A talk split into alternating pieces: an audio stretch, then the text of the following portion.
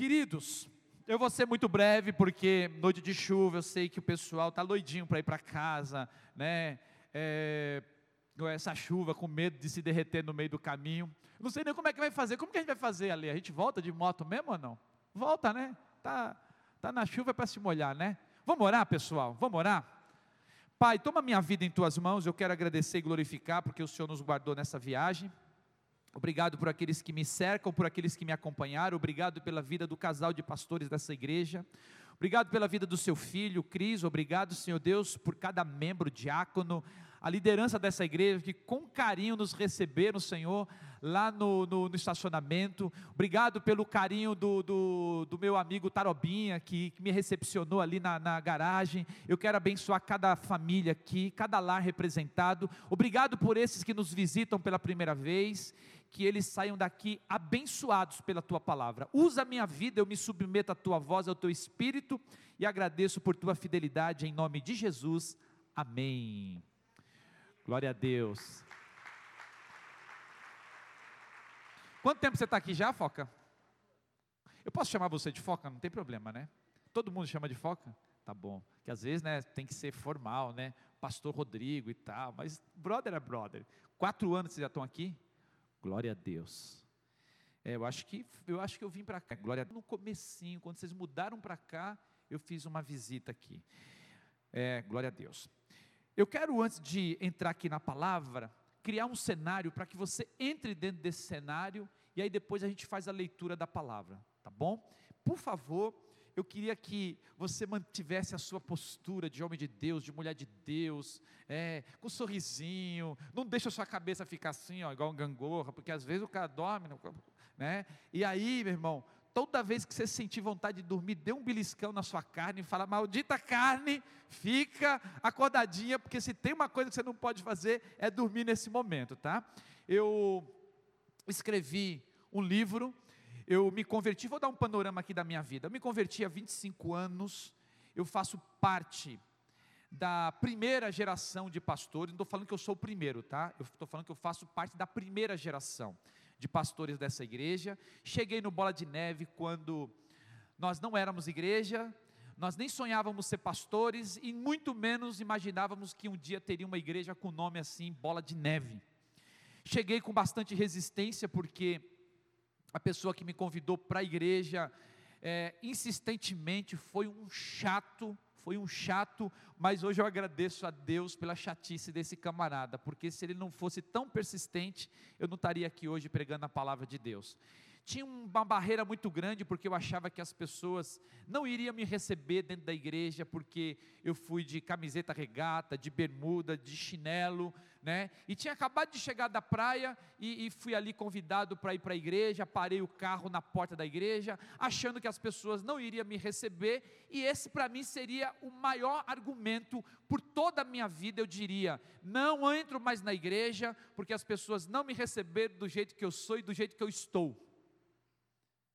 E Deus foi tão bom, porque naquele dia eu fui recebido na igreja, é, bastante constrangido, porque inclusive um, um, pastor muito amigo meu, que é o pastor, aquele era o pastor Pio lá do Canadá, ele foi um dos que me recebeu também, e na hora daquele, daquela confraternização, de cumprimentar, você que está visitando a primeira vez, dê um abraço no teu irmão, esse tal de Fernando aí, o pastor Pio, que é pastor lá do Canadá, olhou para mim e falou, eu te amo,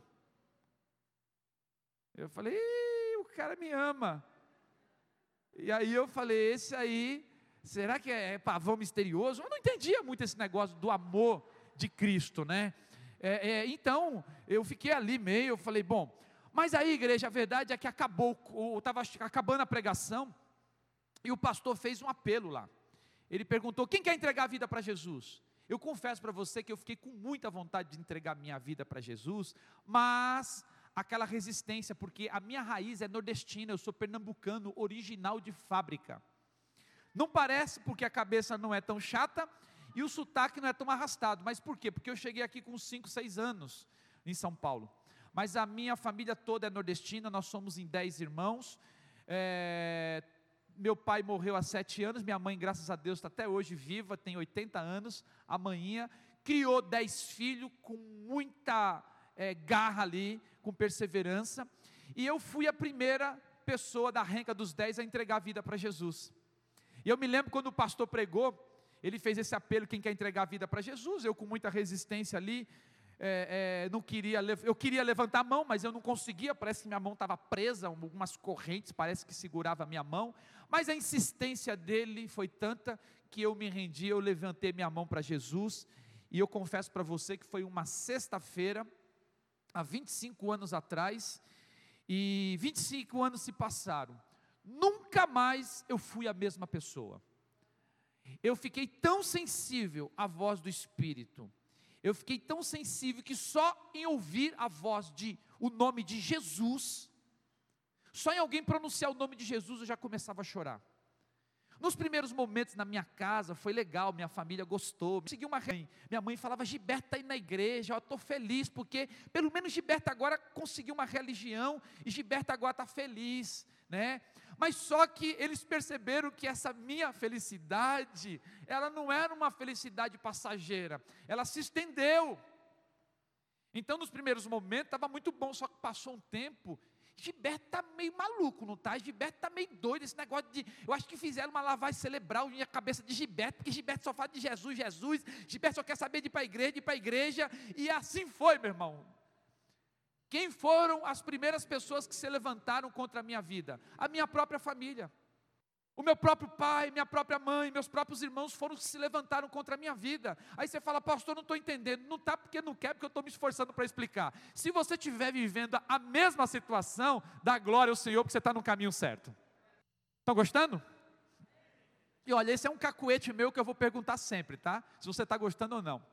Então você, por favor, responda que tá, porque se eu souber que você não está e fizer cara feia ainda, eu vou ficar gritando muito aqui até você acordar e vou ficar repetindo a mesma coisa. E você fala que cara chato, ele não para de ficar perguntando se está gostando. Então, por favor, já fale que está gostando, porque aí a gente resolve o problema. Está gostando, igreja? Amém. Então, agora que eu estou. Mas então está gostando bem fraquinho. Está gostando, igreja? Para me incentivar mais ainda, para o pregador ficar mais estimulado ainda, você fala, pastor, estou amando. Está gostando, igreja? Pronto. Aí, igreja, passaram-se o tempo, eles perceberam que o negócio era sério e começou a perseguição dentro da minha própria casa. Bom, o resultado é que hoje eu e minha casa servimos ao Senhor, minha família toda se prostrou diante do Senhor. O meu pai entregou a vida para Jesus. Uma semana antes de morrer, nós batizamos ele na cama com um copo de água. Depois ele foi hospitalizado, morreu, mas morreu salvo. E a palavra de Deus é verdade. Creia no Senhor, tu e a tua casa será salva. Passaram-se os anos, eu não sei o que deu na, na cabeça do meu após, eu comecei, acreditou uma igreja na minha mão, na minha responsabilidade. Sabendo das minhas limitações, eu comecei a pregar a palavra de Deus, fui e faço parte da primeira geração, porque as primeiras igrejas que foram estabelecidas no litoral sul de São Paulo, lá em Itaém, foi essa pessoinha que vos fala aqui, tá?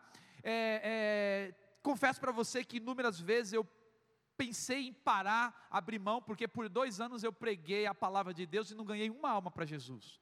Eu fiquei pensando, duvidando do meu chamado e fiquei duvidando também da cidade onde eu estava.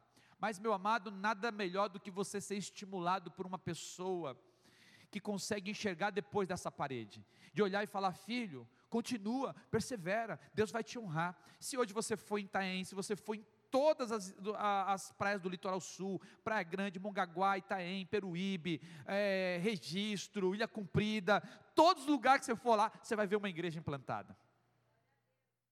Fruto da perseverança. Amém?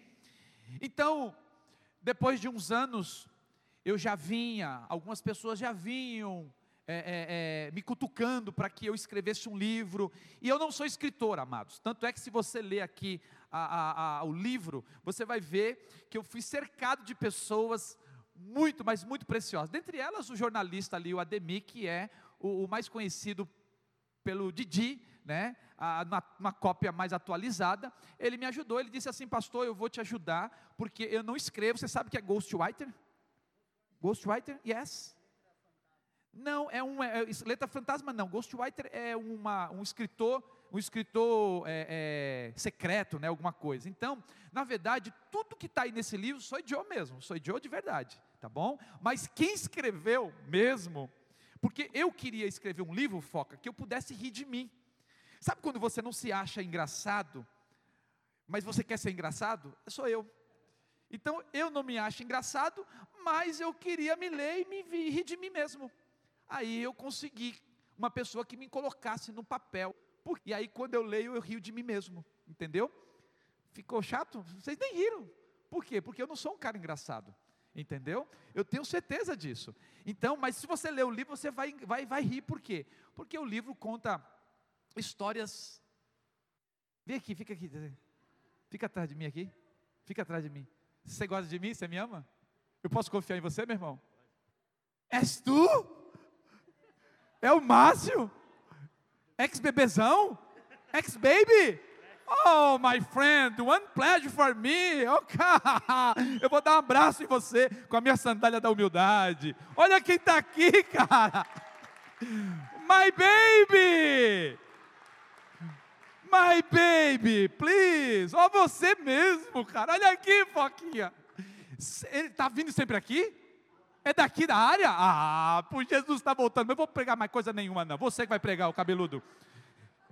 Cara, o, o Márcio, ex-bebê, cara.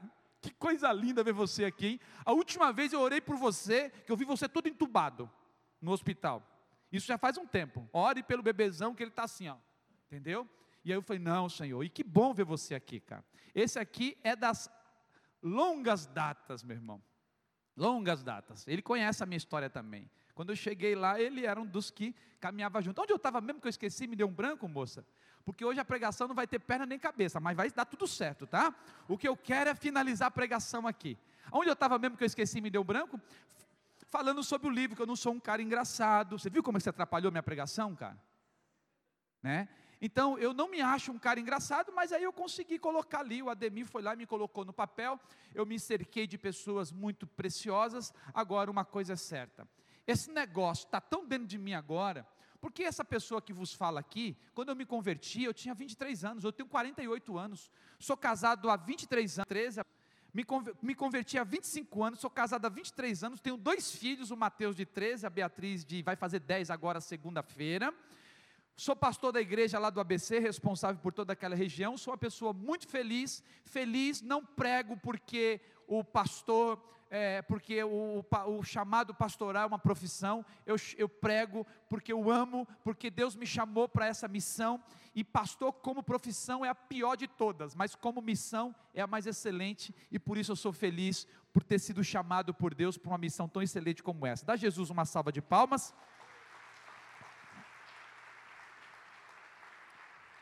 E a igreja coloquei no papel a minha história, mas eu não vou falar sobre isso, tá bom? Eu vou falar algumas coisas sobre isso.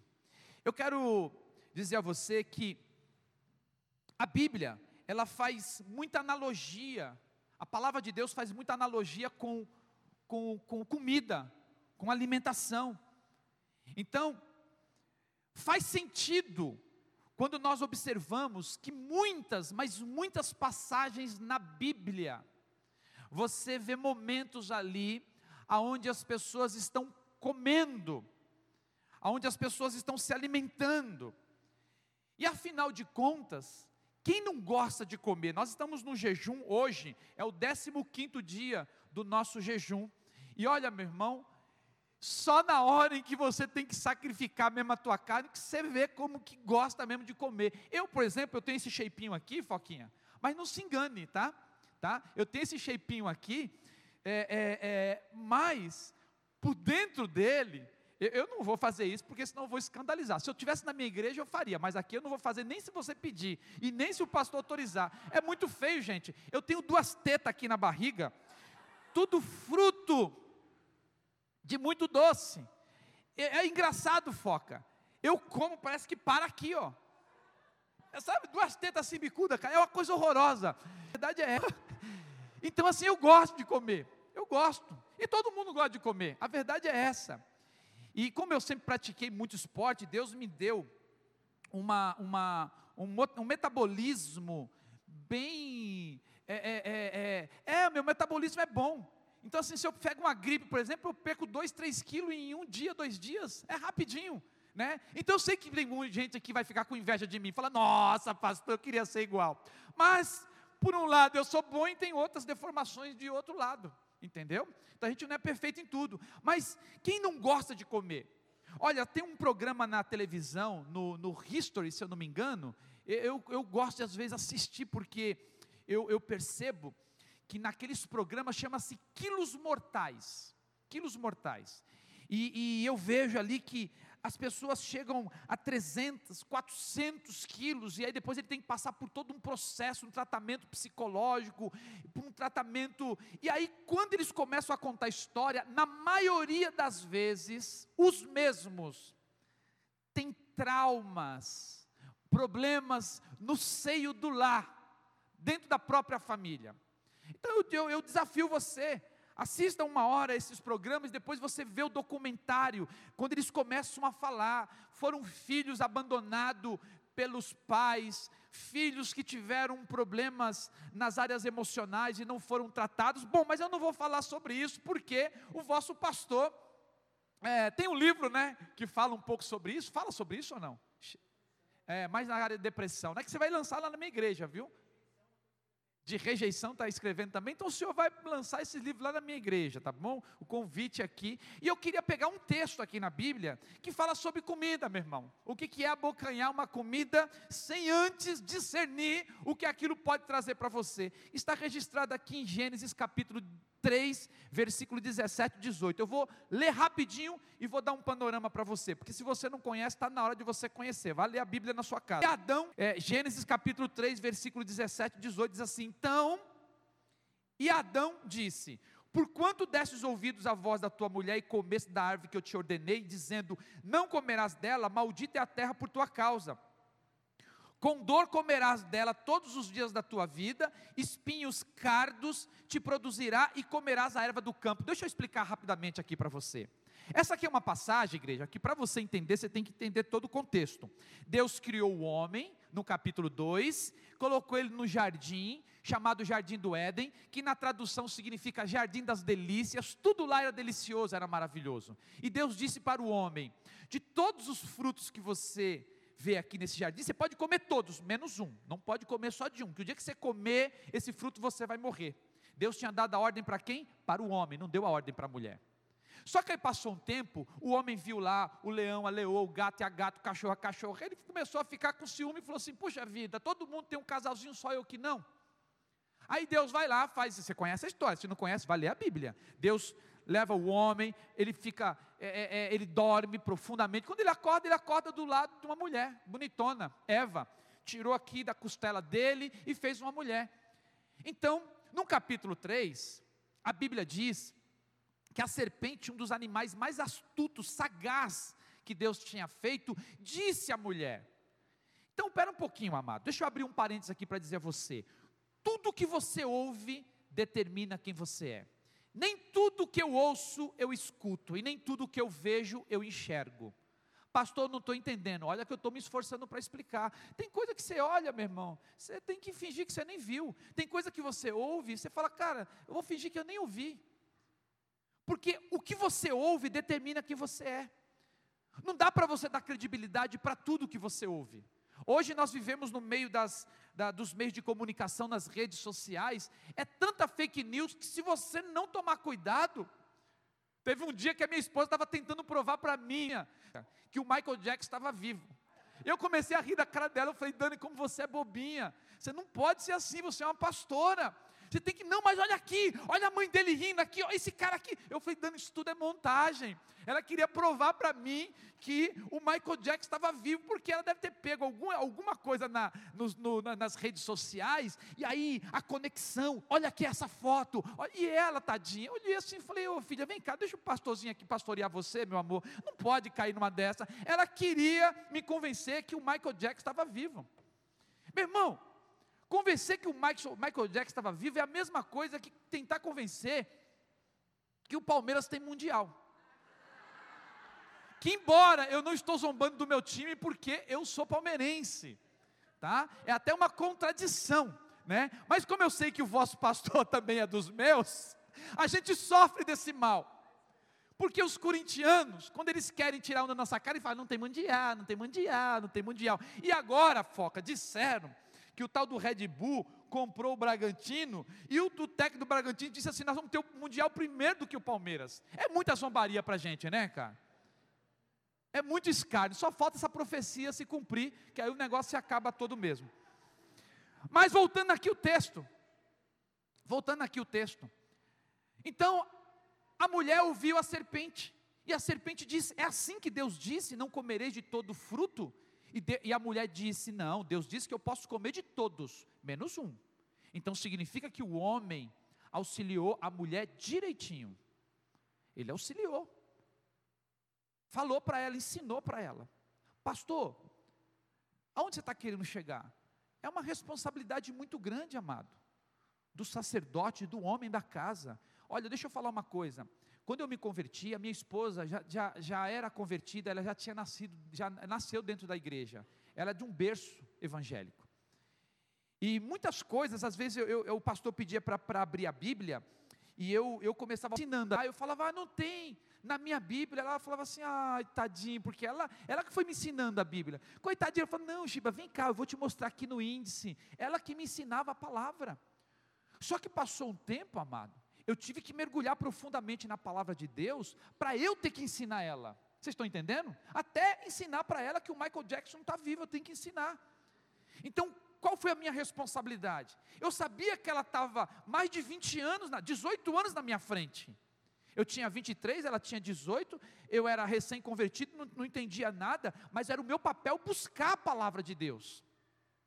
Hoje eu ensino para ela. Então o homem tem essa responsabilidade.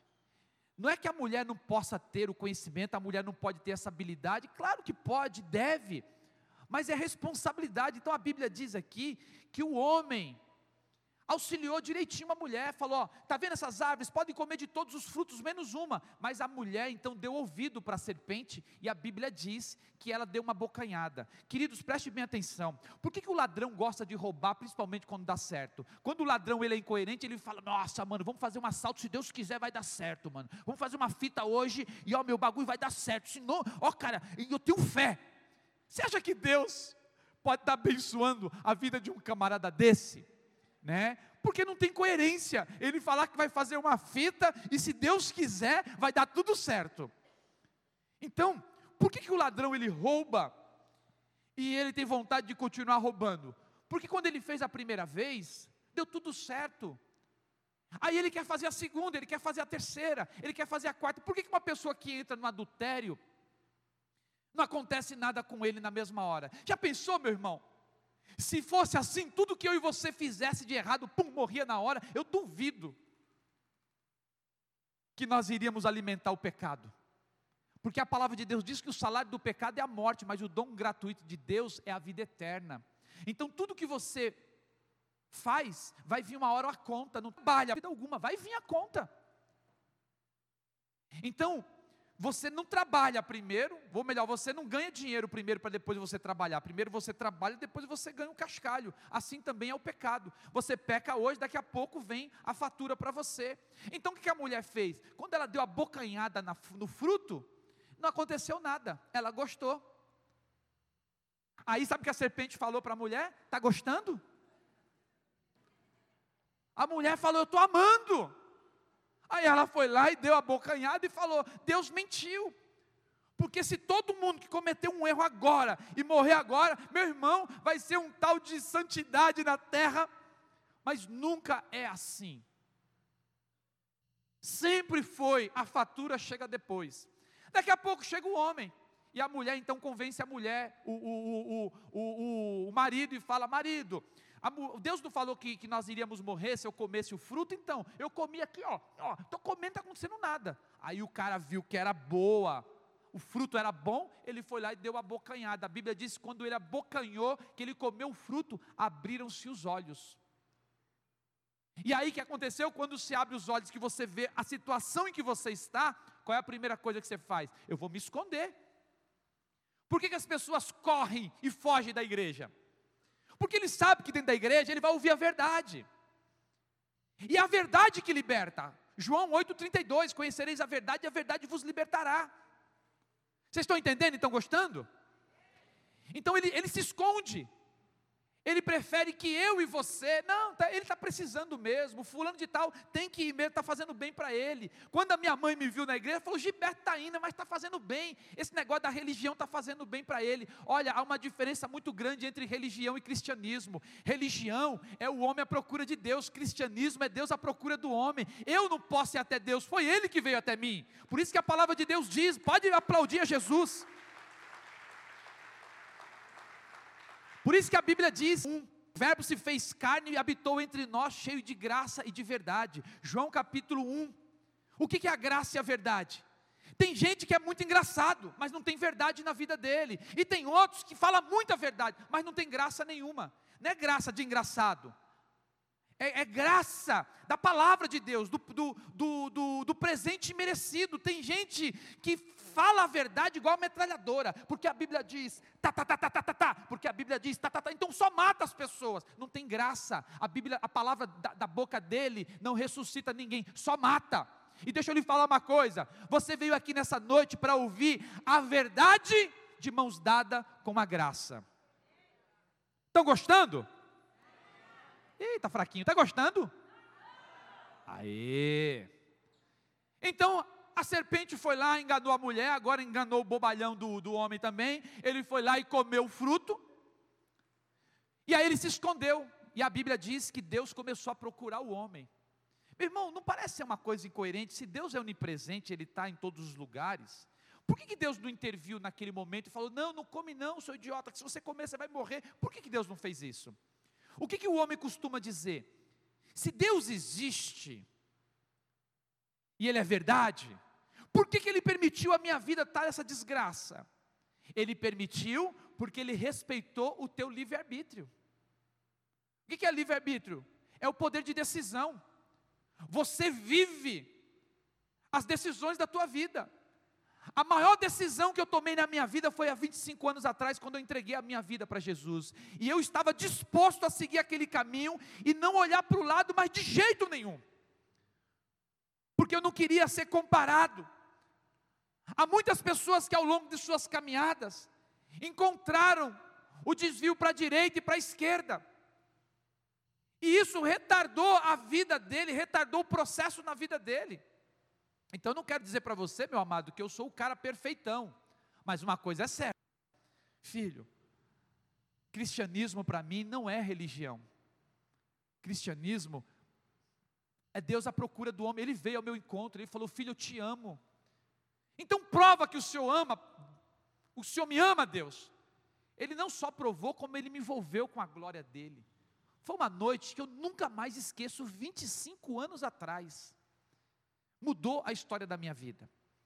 Então o homem começou a se esconder. E a impressão que dá é que Deus estava procurando, Deus não estava procurando o homem.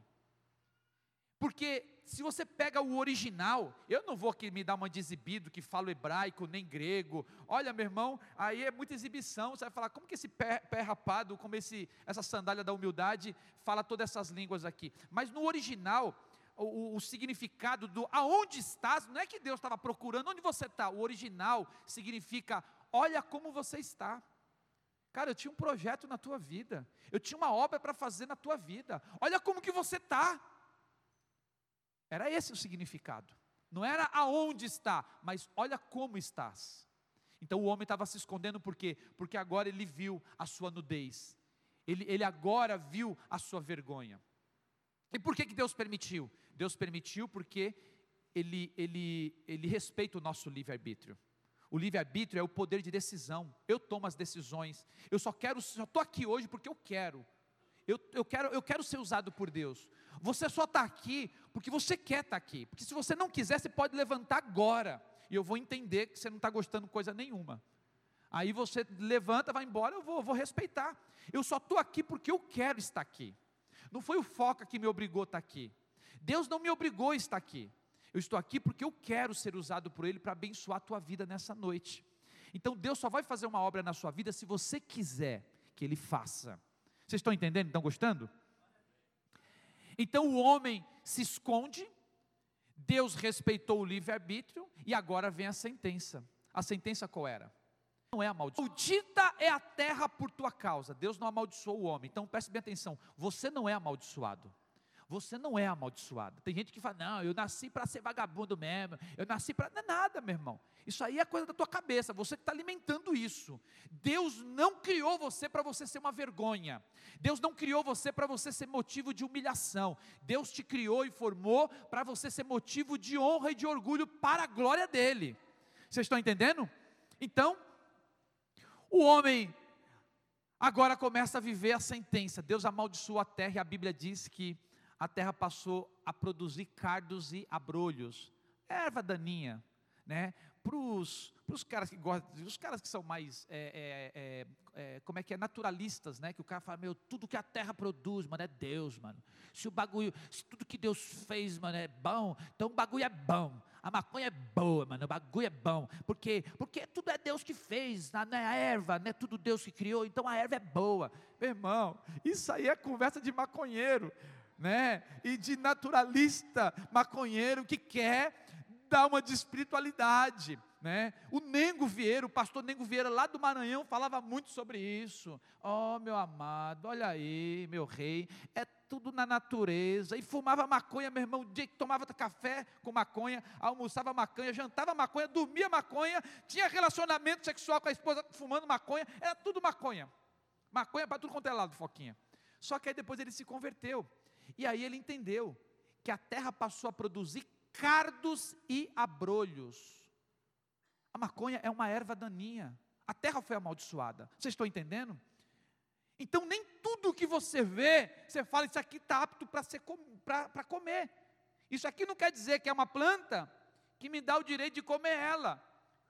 Porque eu posso estar tá envenenando o meu corpo sem saber o que é, e nesse desespero, que muitas pessoas têm pela comida, ele acaba trazendo destruição para a sua pra, própria vida. Quem tem filhos aqui, levante a mão, por favor. Olha, deixa eu falar uma coisa.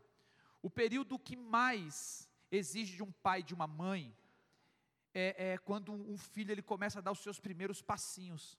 Porque é a, a, a hora, meu irmão, que o pai e a mãe não pode descuidar um minuto. Ele não tem noção do perigo. Ele está andando aqui, ó. Ele, ele não sabe que tem essa. Ele vai vir reto vai bater a cabeça e o pai e a mãe tem que estar o tempo todo, não, não, não, porque ele está pondo em risco a vida dele. Então, o período que a gente tem mais que estar atento, observando os nossos filhos, é nessa fase. Ele não sabe o que é perigo, ele não tem noção do perigo. Você sabe também que quem tem filho sabe que um filho é capaz de trocar um bom alimento, um alimento saudável, por um salgadinho. Ele é capaz de trocar um alimento saudável por uma pipoca, por alimentos que não tem nutrientes nenhum. Você pode dar para ele um doce, uma bala, ele troca por um prato de comida. Então, que o pai e a mãe têm que ensinar o filho? Filho, isso aqui não traz nenhum tipo de nutrientes. Isso não vai fortalecer a tua vida, não vai trazer vitamina. Vocês estão entendendo? Estão gostando, igreja? Agora vamos transferir isso para o mundo espiritual. Qual é o papel de um pastor? Qual é o papel de um pai espiritual? É saber o que o filho está comendo. Não é que tudo que chega na tua mão você fala, isso aqui é bom para se comer. Não. A palavra de Deus é comida, filho.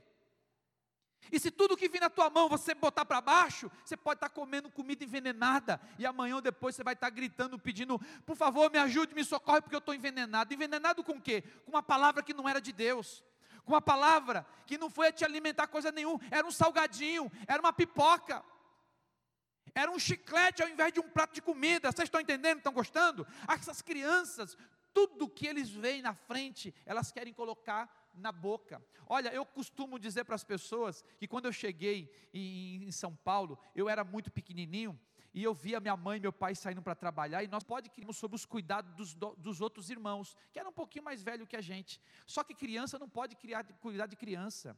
Nunca deixa uma criança cuidando de uma outra criança. Olha, não vou usar essa linguagem aqui para você não escandalizar. E aí também aquela moça que eu falei para você, a loura do banheiro, depois ela vai é, é, é, me corrigir né? vai falar: puxa, você não podia ter falado isso, eu estou aqui para preservar a sua imagem, você falou uma palavra que não podia, né? eu sei como é que funciona. Né? Então, mas, por exemplo, né, é, é, criança, ele não tem noção. Eu comia, sabe o quê? Sabe aquele estatuzinho que fica embaixo das pedras assim? Eu ficava levantando assim, meu irmão, eu comi um monte daquele bichinho ali. Mas meu pai e minha mãe não estavam ali para me cuidar, né? Eu comia tatuzinho direto. Já comeu tanajura? Sabe o que é tanajura? Tanajura tem os mais modernos que falam o nome de tal de Issá. Issá, é Issá ou Tissá, sei lá. É, é, aqui no, na linguagem nordestina é tanajura. Meu irmão, o que eu comi de tanajura? Eu arrancava o lolozinho dela, jogava no, na frigideira, jogava uma, uma, um salzinho ali com óleo e botava para dentro. Por quê? Porque é o que tinha, eu o que eu gostava. E também não tinha meu pai e minha mãe para falar, não, não pode comer. Tanajura, meu irmão, e, e, e tatuzinho foram coisas que eu comi demais. Vocês estão entendendo? Estão gostando? Então a nossa vida, a nossa saúde, ela está relacionada diretamente com aquilo que a gente come. Tudo que a gente come vai refletir na nossa vida, seja no lado físico ou no lado espiritual. Eu não sei se você está entendendo, mas eu estou me esforçando para explicar, fazer uma analogia aqui entre a palavra de Deus como alimento espiritual e a comida mesmo que a gente come no dia a dia, que a gente tem que se preservar bastante. Então, nós vimos que a Bíblia, há muitos momentos, onde as pessoas, elas, elas sentam para comer. Por exemplo, Lá no Novo Testamento, eu não vou pegar passagem, porque eu não lembro agora o capítulo, mas me veio a memória agora. Se teve uma pessoa que sentou na mesa de Jesus, quem foi? Foi o Judas. Então, o Judas, o que traiu Jesus com a bitoca, né? E, e vendeu Jesus por 30 moedas. Então, esse daí, ele sentou aonde? Na mesa. Agora, você senta na mesa com alguém que você não conhece? Não é estranho? Já chegou no restaurante, aqueles restaurantes de, de, de por quilo, onde todo mundo vai comer na hora do almoço, empresas, e aí chega lá, tem três, quatro pessoas numa mesa, ou uma mesa com quatro cadeiras, só tem uma pessoa sentada e você fala para a pessoa: Eu posso sentar aqui para comer com você? Você não olha nem na cara dele. Você não olha na cara dela porque você não tem comunhão com ela, você não tem cumplicidade. Na hora da comida é hora de dialogar, é hora de conversar, é hora de você olhar nos olhos. Então, você você senta na mesa com alguém que você gosta, com alguém que você tem um bom relacionamento. Se você tem um bom relacionamento, tudo flui. Sabe por que eu estou aqui, meu irmão, é, é, muito soltinho na vala? Porque eu tenho um bom relacionamento com o vosso pastor. Porque se eu não tivesse, eu ia ser todo formal. Boa noite, igreja. Paz do Senhor, graça e paz. Irmãos, olha, nós vamos tratar de um assunto aqui muito sério. Olha só, eu vou. É, então, mas como não existe essa formalidade entre eu e ele, a gente fica mais solto. Porque existe cumplicidade, existe relacionamento. Então, quando se tem relacionamento, as coisas acontecem. Então você senta na mesa com alguém que você tem um bom relacionamento. Vocês estão entendendo? Estão gostando? Então nessas situações, que muitas vezes bate aquela fome, meu irmão. Sabe aquelas comidinhas que você não dá o um mínimo de valor quando você está com o rabicó cheio, né? Tipo assim, um arrozinho e feijão, que você às vezes fala, ah, não quero não, não quer por quê? Porque está com o rabicó cheio. Se tivesse com fome, você ia falar, puxa vida, o arroz da minha mãe, o feijão da, da minha mãe, do meu pai, ai que delícia. Sabe aqueles biscoitinhos água e sal que você desvaloriza, que você fala, eu não quero isso aqui não. Mas na hora da fome, meu irmão, aquele biscoitinho fica uma delícia bastou bater a fome, tudo fica bom. E é aí que você tem que tomar cuidado. Porque o desespero pela fome, nos dias de hoje, estão levando pessoas a comerem tudo que aparece pela frente. E por que eu estou falando isso? Porque eu não tenho 25 dias de. E ele não, eu tenho 25 anos de caminhada com Jesus. Se uma pessoa chega hoje e ele quer dar aula para mim e fala, filho, respeita a minha história, porque você tem um mês de caminhada, você tem dois anos de caminhada, e o papai aqui tem 25 anos. Sabe o que o meu sogro Bolinha falava para mim quando eu, ele queria me dar um puxão de orelha para mim? Ele falava assim: Giba, você é um idiota. O meu sogro, Bolinha, falecido Bolinha, ele falava, você é um idiota. E depois eu caí na real, falei, ah, pois não é que eu sou um idiota mesmo? Eu era, né? Agora não, por quê? Porque eu não tinha a experiência que ele tinha. Eu não tinha a vida que ele tinha. Então, quando uma pessoa, ela começa a adquirir uma certa experiência na vida, ela tem uma bagagem para ensinar. E o que se vê nos dias de hoje são adolescentes querendo ensinar os pais, são crianças querendo falar, pai, mãe, você está ultrapassada, dá licença. É muitas vezes olhando para um pastor e para uma pastora e fala: dá licença, pastor e pastora. Eu não obedeço nem minha mãe, meu pai, eu vou obedecer você. Quem é você? E é por isso que a sua vida está do jeito que está. Porque quando você der ouvidos para aqueles que têm uma experiência, para uma pessoa que não come qualquer coisa, mas ele sabe selecionar muito bem o que é bom para a vida dele. Vocês estão entendendo? Estão gostando? Então, pode glorificar Jesus.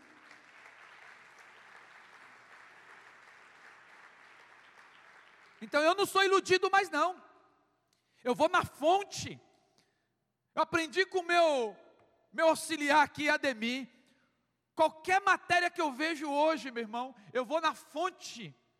Ademir, o que, que você acha disso? Ele vai lá e dá o parecer para mim, pastor, isso aqui é real, pastor, tira fora, isso aqui é fake news, pastor, isso aqui, eles fizeram uma montagem, eu vou direto nele, o cara é jornalista, é o papel dele, ele pesquisa, ele estuda, agora tudo que vem na tua mão, você pega e fala, oh, você já vai acreditando de pronto imediato? Não, senão as pessoas começam a acreditar, meu irmão, em tudo, Olha, vocês estão. Oh! Não, meu irmão, não dá para comer tudo que aparece na frente, não. Seleciona. E aí, isso aqui você tem que pedir muitas vezes o auxílio do teu pai. Pai, apareceu isso aqui para eu comer. Que pai que é esse? Estou falando de pai espiritual. O que, que você acha dessa comida aqui? Ó? Aí ele vai olhar, vai analisar, e não é feio não, viu? Se o pai não sabe falar assim, ah, não sei o que é isso aqui não. Você me dá mais um tempinho para eu, eu, eu, eu estudar, para saber o que, que é? Porque às vezes, nós pastores, às vezes as pessoas olham para nós como se fosse guru. A gente tem a obrigação de saber de tudo. Ó, oh, é, reverendo pastor Foca, vejo que vossa cabeça é um, uma, um globo de informação. Vossa senhoria poderia me dizer, ó oh, caro guru, o que significa isso? E nós não podemos cair no orgulho e dizer assim, eu sei tudo. Não sei, meu irmão. Tem muita coisa que eu estou aprendendo, aprendo com ele, aprendo com você, aprendo no dia a dia. Todos os dias aprendo algo novo. Então não é feio uma pessoa falar, olha, eu não sei, eu vou estudar, eu vou saber direitinho, depois eu te falo. Então as pessoas exigem que nós é, é, falemos tudo, né? temos ter conhecimento de tudo, e não é verdade. Tá? Não é feio dizer que não sabe. O feio é você querer auxiliar a pessoa sem você ter um conhecimento nenhum. Agora, não venha você, porque tem um, um tablet na mão, um celular na mão, e tudo que você aperta aqui, você tem lá as informações no Google, você se, se acha um poço de conhecimento. Não, há uma diferença muito grande entre essa geração agora e aquela geração lá atrás. Eu já nem me considero essa geração lá atrás, porque na verdade, meu irmão, existe uma geração antes de mim que pagou um preço muito maior do que eu. Então eu não posso também me gabar e achar que agora sou o posto de conhecimento. Mas o que eu quero dizer a você é o seguinte: a diferença entre essa geração agora e essa geração passada, que é a minha, é que tudo que você tem hoje no toque de dedo, no tablet ou no celular, isso está formatado aqui, ó, na minha mente e no meu coração. Essa é a diferença. Então, às vezes, o camarada acha que sabe muito porque ele tem a, a, o Google de feitos nações. Mas se você guardar isso no teu coração, na tua mente, ela vai produzir muito mais efeitos na tua vida do que simplesmente você apertar ali o Google e falar: pronto, agora eu já sei. Vocês estão entendendo? Estão gostando? Eu estou chato? Não? Ninguém respondeu, então eu acho foca aqui. Gente, toca aquela musiquinha depressiva para mim. Quando olho no espelho. Gente, vocês estão gostando? Ah, vamos lá. Estou caminhando já para acabar aqui, tá? Então, quando que essa fome ela vai se agravando? Essa fome vai se agravando e ela se torna algo fatal na vida de uma pessoa. Muito mais do que o pão, muito mais do que o alimento, é essa fome espiritual, amados. Quando você pega aqui, por exemplo, em Amós, capítulo 8, versículo 11, diz assim: Eis que vem dias, diz o Senhor, que enviarei fome sobre a terra, não fome de pão, nem de sede de água, mas de ouvir a palavra de Deus. Você parou para pensar se viesse uma fome tremenda aqui na cidade de Mogi das Cruzes, meu irmão? Você parou para pensar que há uma fome gigantesca lá fora, as pessoas querem Deus, elas querem ter um contato com Deus, é por isso que as pessoas buscam o sobrenatural. Lá na cidade onde eu moro, no ABC, tem uma cidade chamada Paranapiacaba. É ali que todo ano é realizado uma, um encontro de feiticeiros e de bruxos do mundo inteiro é a maior concentração de metros quadrados de feiticeiro de bruxo que você possa imaginar é em Paranapiacaba. Por que, que as pessoas vão para lá? E tem uma mulher que é a cabeçona, né? uma tal de Tânia. Você pode buscar no Google lá, no Google que ela vai falar. Ela fala assim, ó, gente, todo puto acha que bruxaria é coisa tupau. Então é tupau, gente, feitiçaria, é bruxaria, foca. É uma coisa, é o contato com a natureza, é o ar, é a terra, é, é o, a chuva, é a água, tudo com a natureza. Você põe do calteirão, todo mundo pensa que bruxaria está tá, tá relacionado com com o nariz crante, com a firruca aqui no nariz, o chapéu não tem nada a ver, Márcio Pepeção, nada a ver, bruxaria, gente, é uma coisa assim, que é o contato com a natureza, ela faz todo ano o encontro dessas feiticeiras lá, lá em Paranapiacaba, por que, que as pessoas elas vão para lá? Porque elas estão à procura do lado espiritual, elas querem ter um contato, um contato com Deus. E deixa eu lhe falar uma coisa, meu amado: isso é a fome espiritual. Essa fome está se agravando a cada dia que passa. E quando essas pessoas têm fome, elas têm que chegar no lugar onde elas vão comer no restaurante, comer comida de primeira. Amém? A minha oração é para que desse púlpito, para que desse altar, dessa igreja, tenha alimento de primeira, para aqueles que chegam sedentos da palavra de Deus aqui possam comer comida de verdade, comida que vai dar sustância, que vai ter os nutrientes, que é a palavra de Deus, que vai revigorar a tua fé, a tua caminhada. É nesse período de fome, meu irmão, nesse período de desespero, que as pessoas comem tudo que aparece pela frente. E agora sim, eu caminho para a reta final, eu quero ler um texto aqui com vocês, que está registrado em 2 Reis, capítulo 4, 38. Agora que eu vou pregar, tá? Mas é só 15 minutos, não passo das 10 não. Vamos lá, 2 Reis, capítulo 4, versículo 38. 2 Reis, capítulo 4, versículo 38. Diz assim: olha. E voltando Eliseu a Gilgal, Havia fome naquela terra e os filhos dos profetas estavam assentados na sua presença. E disse ao seu servo: Põe a panela grande ao fogo e faz um caldo de ervas para os filhos dos profetas. Então um deles saiu ao campo, apanhar ervas, e achou uma parra brava e colheu dela, enchendo a sua capa, e veio e as cortou na panela do caldo, porque não as conhecia. Assim deram de comer para os homens, e sucedeu que, comendo eles naquele caldo, chamaram e disseram: Homem de Deus, a morte na panela. Então não puderam comer. Porém ele disse: Trazei a farinha, deitou na panela e disse: Dai de comer ao povo, e já não havia houve um nenhum naquela panela. Deixa eu explicar rapidinho aqui, igreja. Havia houve um período de muita fome. A fome era tanta que o profeta Eliseu, ao visitar uma cidade, estava ali reunido um grupo de homens de Deus, de profetas, eles estavam também passando por aquele período de fome, porque a fome quando ela vem numa cidade, ela atinge todo mundo. Então, se o Brasil ele entra numa crise, é pastor, é servo de Deus, é profeta, todo mundo acaba sendo afetado. Se o Brasil ele é abençoado, todo mundo vive essa abundância, se para. Teve uma época aí que em São Paulo, meu irmão, estava é, é, é um período de seca, de estiagem terrível. Os, os reservatórios é, é, é, se esvaziaram, começaram então a fazer uma, uma rodízio de água. Então, quando começa a faltar, bate o desespero. E aí você, você fala, puxa vida, aquilo que eu desprezei, agora eu estou apreciando tanto. Né? Então a fome leva as pessoas ao desespero. E quando Eliseu visitou ali a cidade, falou assim: ó, corre lá fora, arruma, vai lá no bar ali na esquina, vai no, no mercadinho e tenta trazer alguma coisa para a gente comer. Eu vou trazer para uma linguagem bem atualizada, tá? Mas na verdade ele foi para o campo, e quando ele chegou lá, tudo estava seco, mas tinha algumas ervas. Lembra que eu falei para você que a, a, a terra foi amaldiçoada? Então, cardos e abrolhos era erva daninha. Então a fome, o desespero levou ele a pegar qualquer coisa. Então ele pegou um negócio ali e falou: ah, vou comer isso aqui mesmo. E levou, fez ali uma, uma comidinha, mas na hora que eles, eles iam dar a primeira bocanhada, um gritou: tem veneno aqui nessa panela. Se a gente comer, a gente vai morrer. E o profeta disse assim: oh, pera um pouquinho, calma aí, não joga fora não. E a Bíblia diz que ele pegou um punhado de farinha. A farinha, você é o ingrediente que você faz o quê? O pão. E quem que é o pão? Jesus, Jesus disse lá em João 6,35: Eu sou o pão da vida, e aquele que vem a mim não terá fome, quem crê em mim nunca mais terá sede. E jogou Jesus é o pão, o que, que ele fez? Ele pegou o pão, a, a, o, o, o, trigo, ele pegou a farinha e jogou aonde? Na panela. Pastor, não estou entendendo, não está porque não quer, porque eu estou me esforçando para explicar. Eu quero dizer para você o seguinte, meu amado. que há situações na nossa vida que só tem morte e veneno. O que você tem que fazer? Joga farinha. Eu vou dar aqui algumas experiências que eu vivi ao longo dessa caminhada, e não são histórias baseadas em outras, não, tá? É coisas que eu vivenciei. Eu pastoreava uma igreja em Itaém, e de repente apareceu uma mulher que não é da nossa igreja, era de um outro ministério.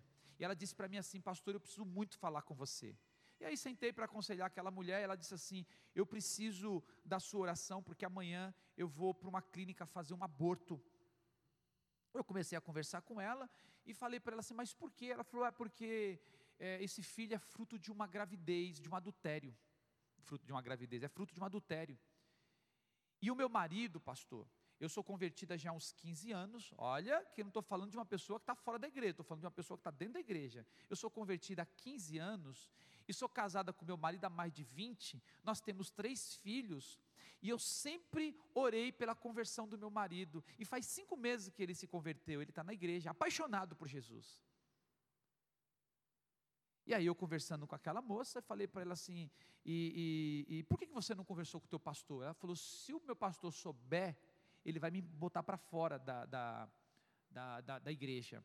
E, e, por que você não conta para o seu marido? Porque o meu marido vai me colocar para fora e pode ainda dar um soco no meu nariz. E aí eu falei assim: bom, você veio aqui determinada para tomar essa decisão ou você quer um conselho? Porque se você veio determinado, não tem mais nada que eu possa fazer. Agora, se você quiser um conselho, eu vou te dar. Primeiro, se o teu marido afundar o teu nariz e quebrar teus dentes, você ainda está na vantagem. É melhor ficar com o nariz quebrado e com os dentes tudo arrebentados do que você cometer um crime. Ah, mas eu tenho medo que meu casamento se destrua. Abra um parênteses aqui, o seu casamento já está destruído. O casamento já porque para você chegar nesse nível, esse, esse, esse casamento já estava destruído. O que, que você quer que eu faça, pastor? Meu marido pode se desviar. Faz cinco meses que ele está na igreja, pastor. Ele é um recém-convertido. E você, eu falei, você é uma, uma sem vergonha. Está 15 anos dentro da igreja. Então, olha só a situação que eu tive que jogar farinha na situação ali para resolver. Então, tinha um veneno.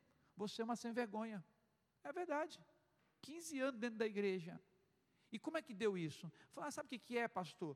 O meu marido, já fazia muito tempo que ele não me, me, me, me lançava um charme, dizia que eu era bonita. E aí um dia eu sou gerente de uma loja, e aí um dia apareceu lá, sabe aqueles, aqueles coroão de cabelo grisalho, assim, charmoso, cheiroso. Mas era, era, era casado, tinha três filhos. Aí ele chegou lá um dia e falou: Nossa, que gerente linda. Eu gostei, pastor, sabe por quê? O meu marido faz muito tempo que ele não me chama de linda.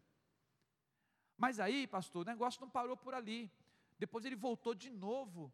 E aí disse para mim que eu estava linda, agora também estava cheirosa. E eu gostei, porque faz muito tempo que o meu marido não me chama de cheirosa. Só que aí passou um tempo, pastor, ele voltou de novo e disse assim para mim: agora você está bonita, cheirosa e poposa. E faz tempo, pastor, que o meu marido não me chama de poposa. Bom, pastor, só sei que ele foi lançando os encantos, o charme dele, e eu fui para o motel com ele. Na primeira noite eu engravidei. Só que tem um problema, pastor, um agravante ainda maior. O meu marido fez vasectomia e todo mundo da família dele sabe, e todo mundo da minha família sabe. Para aquele que está aqui e não sabe que é vasectomia, é uma cirurgia que você faz no órgão do homem, ele não tem mais filhos. Então, obviamente que se essa barriga começar a crescer, o, o meu marido vai saber que é fruto de um adultério. E a minha família também, todo mundo, pastor. E agora? Estava envenenada. Porque não, o veneno ele faz isso, ele mata a pessoa e ainda quer matar os outros. Porque eu não posso tomar um veneno e desejar que você morra. Se você toma um veneno, quem morre é você. Então deixa eu falar uma coisa. Eu não sei que tipo de intoxicação que está aí na tua vida, mas eu quero te dizer uma coisa, meu amado. Segura mais uns minutinhos aqui nessa casa, porque antes de você sair daqui, eu quero declarar sobre a tua vida. Você vai sair daqui desintoxicado de qualquer mal que está impregnado aí na tua alma, no teu ventre, no teu coração ou no teu espírito. Amém, amados? Então eu peguei e aconselhei aquela mulher, eu falei assim para ela: olha, já que você tem dúvidas sobre a conversão do teu marido, se você contar a verdade para ele, quem sabe pela misericórdia de Deus, porque o teu casamento já está destruído, quem sabe pela misericórdia de Deus, você não vai ver o amor verdadeiro e a, conversa, a conversão verdadeira de um homem. Olha, eu me coloco à disposição. Amanhã pela manhã eu vou estar aqui no meu escritório. Se o teu marido quiser, antes dele ir para o trabalho, fala para ele passar aqui. Quando foi nove horas, igreja, o, o, o, o marido daquela mulher estava lá na igreja para falar comigo. Ele disse assim o seguinte, pastor, eu quero agradecer porque você auxiliou, aconselhou minha esposa e ela me contou toda a situação. Quero dizer para você que eu passei a noite em claro, eu não dormi, eu passei a noite orando, chorando, sofrendo com tudo isso, mas eu tomei uma decisão, pastor. A minha decisão é o seguinte: eu amo a minha esposa, eu estou disposto a lutar pelo casamento, pela minha, pela restauração do meu casamento. E tem mais, pastor. Eu me converti e a minha conversão, ela não foi superficial. Minha conversão é genuína. Eu vou lutar pelo meu casamento e tem mais, pastor. Eu vou assumir esse filho. Sabe o que eu falei para ele? Pode glorificar Deus.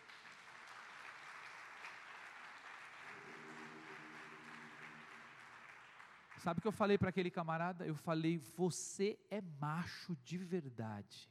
Você é homem de Deus. Porque homem não é medido por aquilo que ele tem pendurado no meio das planamentos. Homem é medido pelo seu caráter, pelo seu posicionamento, pela sua palavra. Isso traz honra na vida de um homem. Vocês estão entendendo?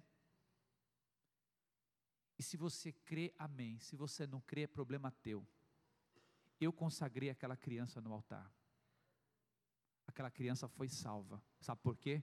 Aonde tem veneno, joga farinha. Aonde tem veneno, joga o pão da vida. Joga Jesus. Tem situações dentro de empresa, meu irmão, que está todo mundo envenenado, parece que está todo mundo contra mim. O meu chefe passou a me perseguir, a minha gerente ou o meu gerente não me quer mais. É uma coisa insuportável. Joga farinha. Pastor, dentro da igreja tem gente que às vezes se, se contamina, tem gente que parece que está toda envenenada, meu irmão. O cara está intoxicado. Que veneno que você tomou, meu irmão? Que ontem você estava aqui adorando a Deus. Tem gente que é assim, igreja. Tem dia que tem de, de noite, de dia é João, de noite é Maria, de dia é João, e de vez em quando ele vira filho do cão. É uma coisa impressionante. Estava ali na, na maldura, daqui a pouco ele foi infectado com veneno. Olha, deixa eu falar uma coisa: se esse é a tua realidade, está precisando de farinha, está precisando de pão, está precisando comer um alimento saudável. E o veneno ele mata. O enveneno, depois que ele intoxica a vida de uma pessoa, se não desintoxicar, ele vai morrer. E se você entrou aqui nessa noite intoxicado com pecado, o Senhor te trouxe aqui para te libertar porque foi para isso que se manifestou o Filho de Deus para desfazer as obras de Satanás. Dá a Jesus uma salva de palma, igreja. Aleluia.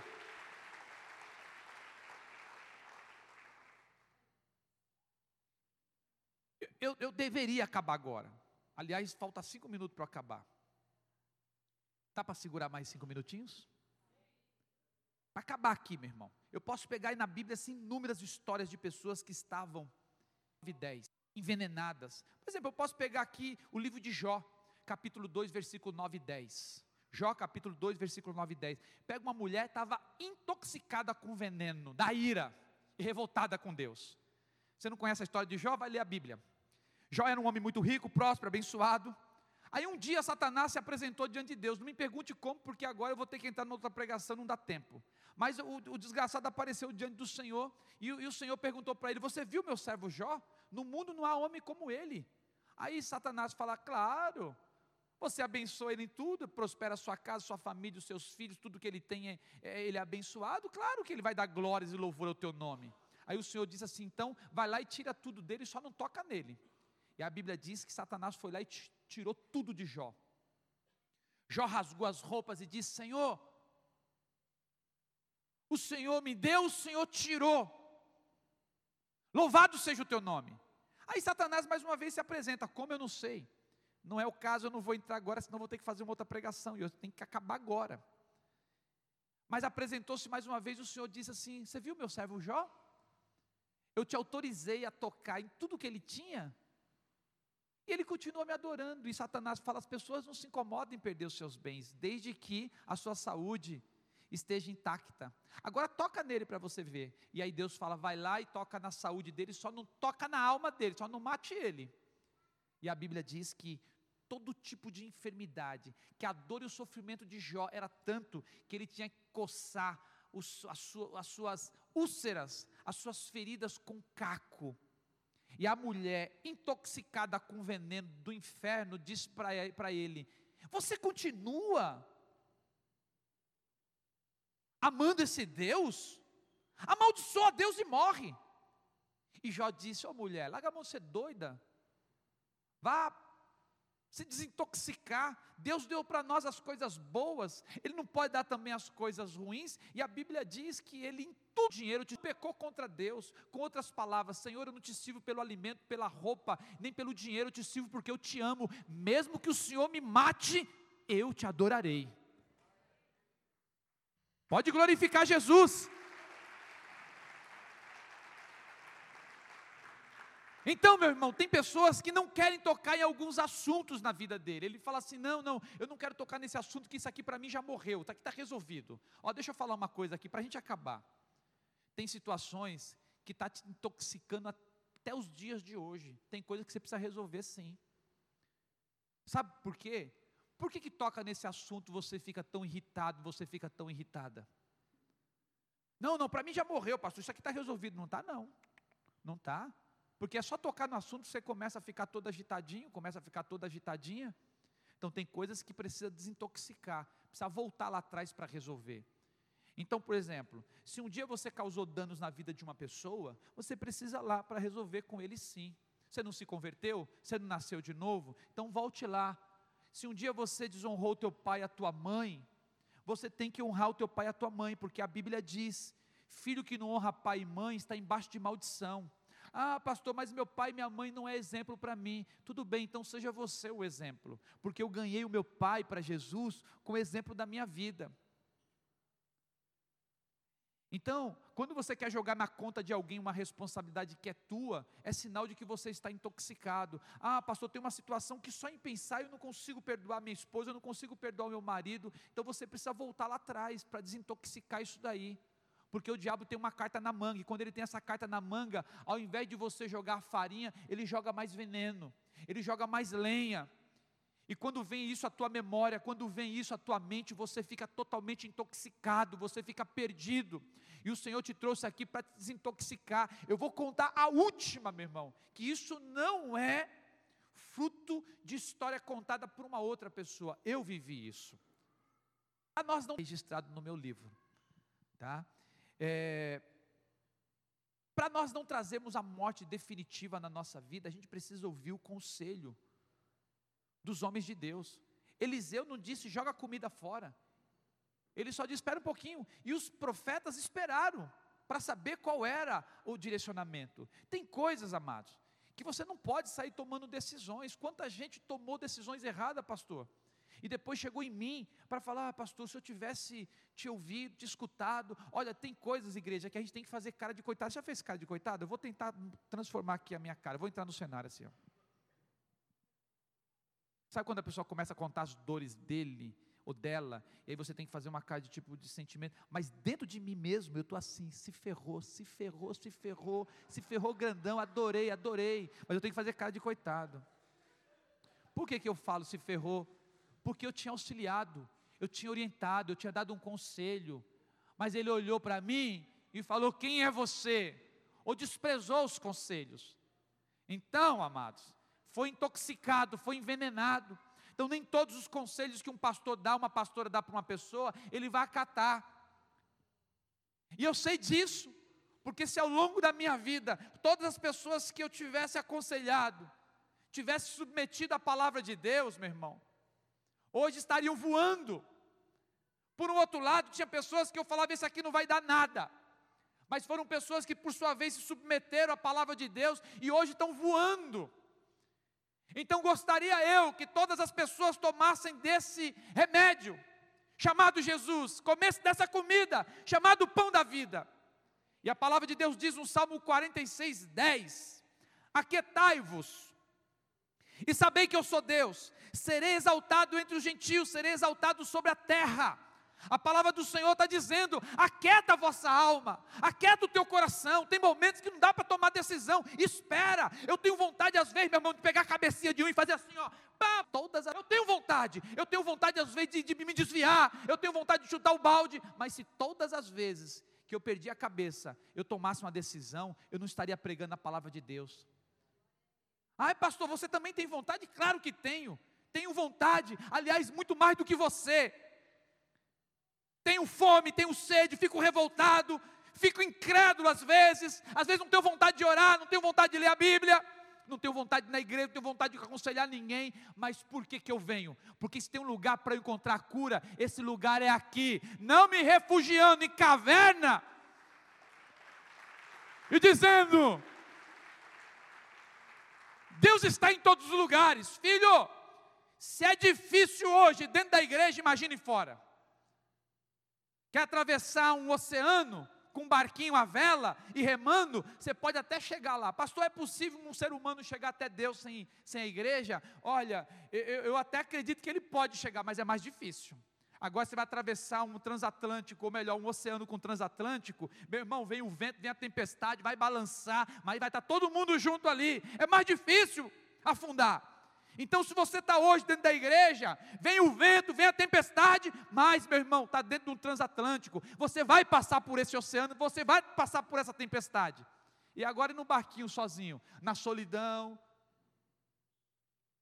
no choro, na angústia, com fome, sem um companheiro ali para poder falar, um pastor para poder pregar a palavra de Deus, então esteja aqui. Aqui é o lugar para você comer. Pastor, não estou entendendo, não está porque não quer que eu estou me esforçando para explicar. A casa do Senhor é um restaurante que está cheio de comida. E todo dia tem um tempero diferente. Hoje eu trouxe um temperinho nordestino para você. E vou falar mais, viu, pastor? Para acabar. Está gostando, filho? Está gostando?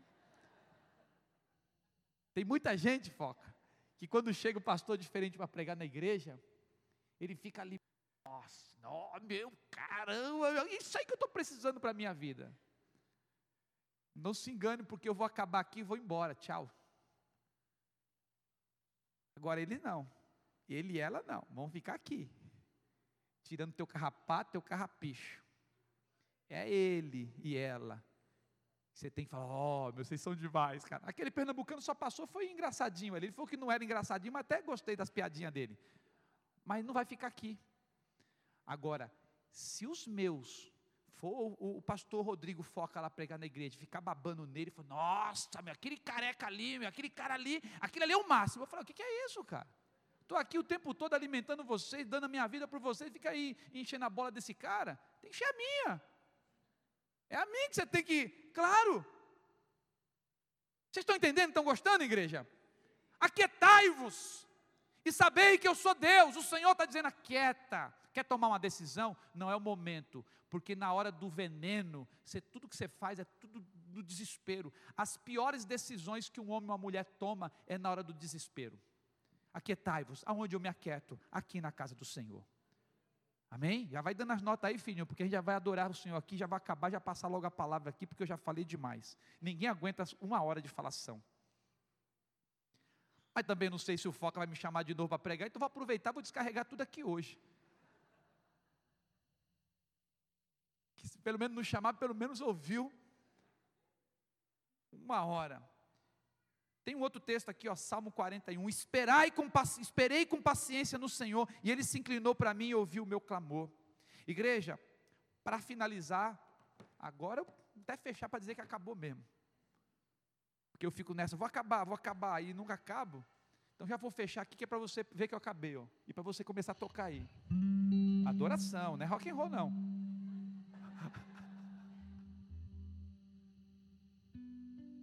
Uma vez eu estava tão intoxicado de ódio, de raiva, cara da hora, essa pessoinha que está falando aqui, às vezes dá, dá um, você quando olha assim, você fala, nossa, meu, que cara da hora, né, meu, ele deve, ele, ele deve ter vindo do céu assim, bonzinho, não, eu só sou pastor porque eu sei quem eu era.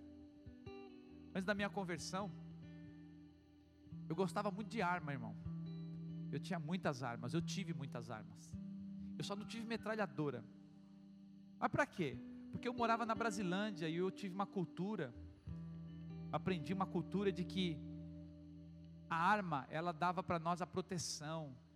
Quem tinha, quem tinha arma e, e falava para as pessoas, não, qualquer coisa é meu canhão aqui. Então eu, eu, eu sempre andava armado. E nós tínhamos uma loja na Vila Brasilândia, uma loja de autopeças. Meu irmão, um dos meus irmãos era meu sócio. E aí começou uma briga ali dentro. Dez irmãos, né, meu irmão? Não é fácil, né? Às vezes um ou dois já se pega, imagina dez. E um desses que era meu sócio, a gente começou numa briga, numa treta lá. E eu vi a voz do diabo dizendo: Mata o teu irmão. Dá um tiro na cabeça dele, põe ele de joelho, humilha ele e dá um tiro aqui na nuca dele. Eu ouvi essa voz. E eu estava determinado. Eu peguei a arma, eu tinha um revólver calibre 38. E no balcão, aonde nós atendíamos os clientes, tinha umas estopas, pacotes de estopa, onde os mecânicos compravam para limpar a mão nas oficinas. Então eu colocava a arma aqui, porque se eu fosse algum momento ameaçado de assalto, para mim era fazer assim, ó, e eu atirava mesmo, viu? Eu atirava, já tirei já. Aí eu não vou contar essa história, não, conto quando foca me convidar numa outra oportunidade. Mas eu vou contar essa daqui, que essa daqui já está no gatilho. Mas já dei pipoco em pessoas. E, e, e, e se eu matei ou não, Aí só se você me convidar de novo, senão não vem, não dá para saber, tá? Mas numa ocasião, pastor, eu nessa ocasião eu estava determinado a matar o meu irmão. E meu irmão passa por mim, me provoca, gostava mim, e aí eu peguei a arma, eu tinha um revólver calibre 38 assim, cano curto, que era o que eu mais gostava. Peguei, coloquei aqui no bolso, eu falei agora. Eu via, eu ouvia a voz dizendo: "Vai, mata ele". E eu falava, vai desgraçado, vai, vai desgraçado. Estava envenenado. Meu irmão passou por mim. Aí ele foi no banheiro. Ficou um tempo lá. Ele não viu eu com a arma na mão. Eu fui me acalmando, me acalmando, me acalmando. Por isso que as decisões, as piores decisões que a gente toma na vida é na hora da ira. Por isso que sai morte em trânsito. É por isso que sai briga dentro de casamento, dentro dos lares. Porque na hora do desespero, você fala o que não deve, escuta o que não quer. Passou um tempo, igreja, depois de uns anos eu me converti. Agora já não tinha mais as armas. Eu fui pastorear uma igreja lá no litoral sul de São Paulo, Itaém. Meu irmão em São Paulo nunca tinha colocado o pé na minha casa. Só que aí um dia ele fala assim: Ó, oh, vou passar o Réveillon na tua casa. Eu sei que ele não queria passar o Réveillon porque ele queria adorar a Deus. Ele queria tomar uns goró para ficar lá vendo a queima de fogos. E a nossa igreja é exatamente na frente da praia. Atravessou a rua, está na areia. Aí teve o culto, às 10 horas. Aí teve o jantar, ou melhor, o culto foi às 8 até às 10. Aí teve o jantar e depois a gente ia sair para evangelizar. Sabe aquele culto, pastor, que você prega e tem alguma coisa esquisita no ar? Não tem glória, não tinha presença de Deus, as pessoas não estavam felizes. Eu senti um peso, algumas dormindo. Foi horrível, horrível. A vontade que eu tinha de sair correndo, não veio a glória. Sabe quando você toca, dá o primeiro o primeiro acorde assim na guitarra, no teclado e vê aquela glória? Nada. Um negócio fechado, esquisito. Acabou o culto, eu ouvi a voz de Deus dizendo assim para mim: pede perdão para o teu irmão. Aí eu falei, Senhor, que negócio é esse de ficar pedindo perdão para o meu irmão? Meu irmão já, já, eu já amo a vida, irmão. Sou pastor, eu prego a palavra. Você não viu que eu preguei agora há pouco? Pede perdão para o teu irmão. E nós, a primeira coisa, mesmo homens de Deus, mulheres de Deus, quando alguém dá um direcionamento para você, você acha que é loucura. Você não faz ideia do quanto isso pode mudar a história da tua vida, meu irmão, hoje. Eu fui lá, chamei meu irmão no escritório, minha mãe, minha esposa, minha cunhada, e falei assim para o meu irmão: Eu tive tanto ódio de você, mas tanta raiva de você que eu desejei te matar. Peguei uma arma para te matar naquele dia. E meu irmão é aqueles pernambucanão bem grossão mesmo, sabe aqueles cara bem sabe aqueles cara bem brucutuzão, não tem, ah, eu te amo, você é uma bênção.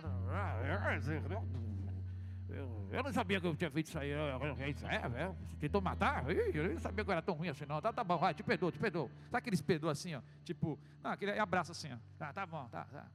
tá? Tipo, só que você precisa entender o seguinte: tudo que você fala, o mundo espiritual escreve, e tudo que você faz, o mundo espiritual escreve. Falou alguma coisa? Escreveu.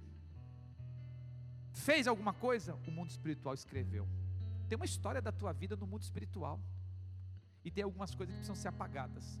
E só é apagada com o sangue de Jesus. Só é apagado com a farinha, com o pão da vida, Jesus Cristo. E sabe o que aconteceu? Pedi perdão para o meu irmão. Se você crê, amém. Se você não crê, olha a minha cara de preocupado. Dois meses depois, meu irmão se converteu. E hoje ele é mais crente do que eu. Ele, a esposa, o filho, porque viram a manifestação da glória de Deus. Está intoxicado, está envenenado? Joga farinha. Foi para isso que você veio aqui nessa noite. Precisamos ter uma cultura do reino. Tem um louvor, meu amado, que eu particularmente gosto Davi Fernando, é que você invoca a presença do Senhor, o reino de Deus. Sabe aquele louvor do Davi Fernandes que diz: "Venha o teu reino, que flua a cultura, assim na terra como nos céus".